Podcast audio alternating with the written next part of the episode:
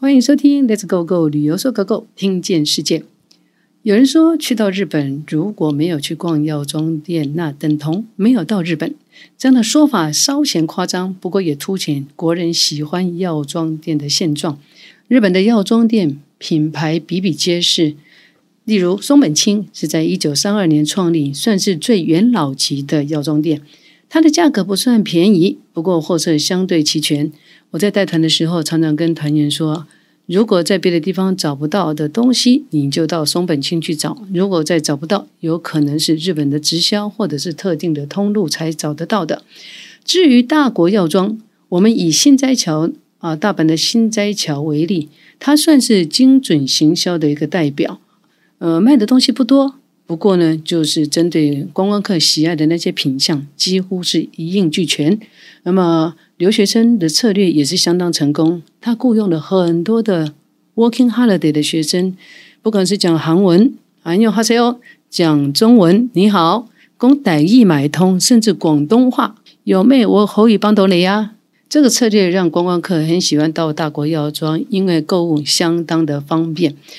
其他例如 Cocomin 或者是 Sun Drugs，比较偏向是错落在日本人生活圈的一些小药妆。国人比较陌生一点，那以我们带团的经验呢，团员没那么乖的啊。行程结束，呃，一定是啊再去找啊，有没有居酒屋啊，吃个宵夜，有没有超市去买买水果，百货公司。但因为超市、百货公司几乎都是在晚上八点钟就打烊，于是药妆店。尤其是有一家药妆店二十四小时营业，假设在饭店附近有这么一家药妆店的话，那么团员就觉得好像挖到金矿，如获至宝。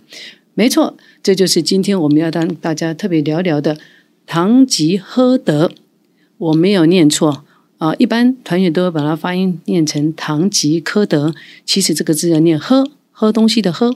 那另外它的名称，例如。金安殿堂、基安殿堂，或者是东基后代，唐吉诃德啊！你看我又念错了哈。唐吉诃德他的创办人是安田农夫塔卡欧亚苏大赏，他是在庆应的艺术大学毕业，毕业之后呢，当然就要创业了。不过求职的过程到处碰壁，那想要创业又没有资金，所以他突然有个念头，那干脆我来卖一些已经停售的商品。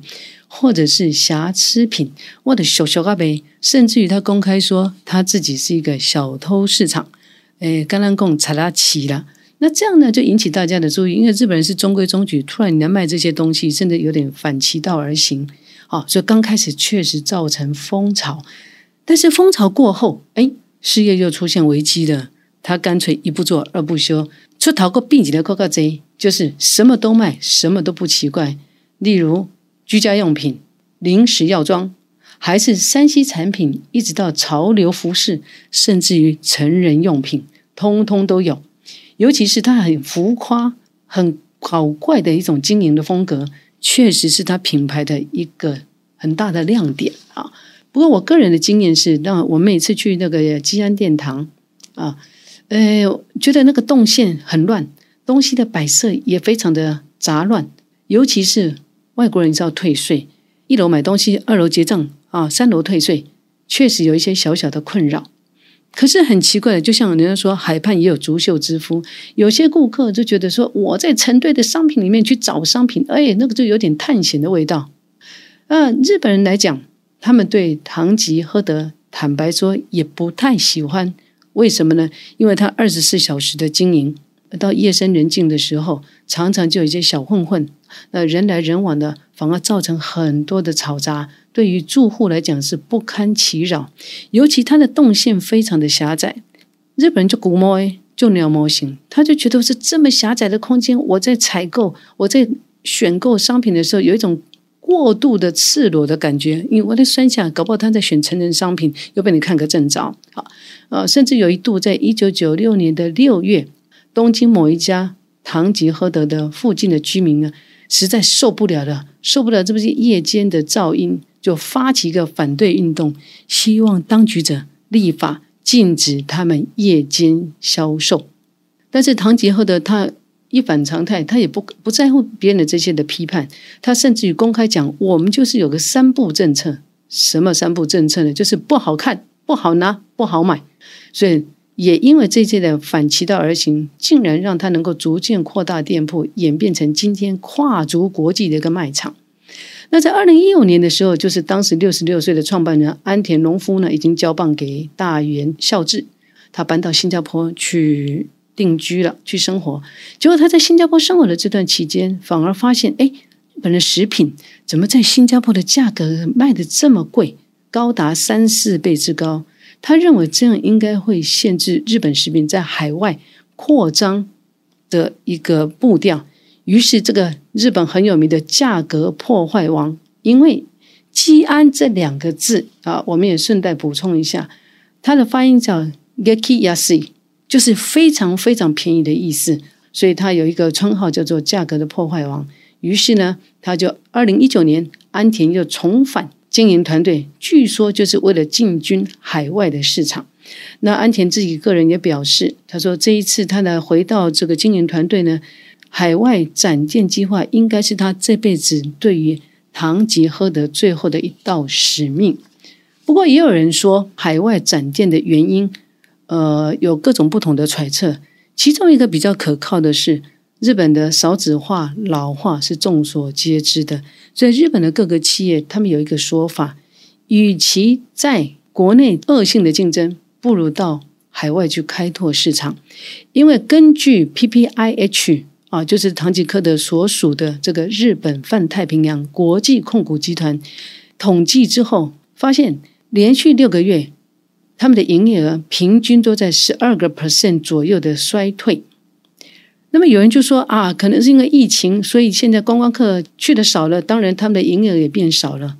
按照他们的统计，代表观光客的免税品的销售只占他们全部营业额的八趴八个 percent，而他们的衰退是十二个 percent。十二减八很清楚的看到，这代表啊，除了观光客减少以外。所造成的冲击，就是日本整体的后疫情时代，确实也影响到消费习惯的转变。也就是说，日本本地的客群也开始流失。既然殿堂过去在新加坡跟香港已经累积了不少的展店经验，那么一月十九号在西门町隆重开幕，成立了台湾第一家的唐吉诃德，造成了很多的话题。首先就是疫情期间，大家已经不顾一切的拼命的往里头挤，光是结账就要花四五个小时，引起了我们防疫单位的关心啊！希望大家不要急着去，莫急莫慌。另外就是它的店租也是高的吓人，呃，西门町或者是永康商圈，我想这次疫情呢，各行各业或多或少都受到影响，西门町也出现了一些出走潮，但是唐吉诃德竟然进驻，而且呢。呃，一千多平的一个卖场，房租来到四百六十二万啊，这是一个月哦，不是一年啊，呃，而且合约上还载明了六年之后房租要调涨到四百七十五万，于是就引起大家的好奇，到底有什么法宝？啊，唐吉诃德敢在这个节骨眼开出台湾的第一家商店，所以就有各种的预测。其中有一个说法，就是他可能将来要去做一些并购啊，才能够达到他们预期的营业额目标的达标。另外，我个人觉得比较有可能的，就是所谓的食品的 SPA 化啊。这个 SPA 化不是帮食品做 SPA，而是肉肉等的英文。简单说，就是让食品的本土化。我们再来解释一下什么叫做食品的本土化。我利用一款叫做加乐迪 （Calete Coffee Farm） 啊，中文翻成加乐迪的咖啡农场来解释这个现象。在基恩殿堂的架上，你拿到这款商品，乍看之下好像是平行输入。几乎跟你在日本采买的精致度是一模一样的，可是翻开标签一看，确实是台湾厂商制作的。毕竟商品从日本平行输入，加上关税之后，竞争优势就大幅的减低。所以食品商品的本土化、SPA 化，这必然是一个趋势。呃，不只是基安殿堂，其实 Rara、Uniqlo 他们也有采取类似的策略。究竟吉安殿堂未来的道路会怎么走？我们拭目以待。不过有一件事可以确定的就是，至少它的出现，呃，抚慰了国人没有办法到日本血拼、按耐不住的这个心情，得到了一点疏解。好，以上就是老朋友大战今天跟大家的分享，基安殿堂。我们下次空中见，拜拜。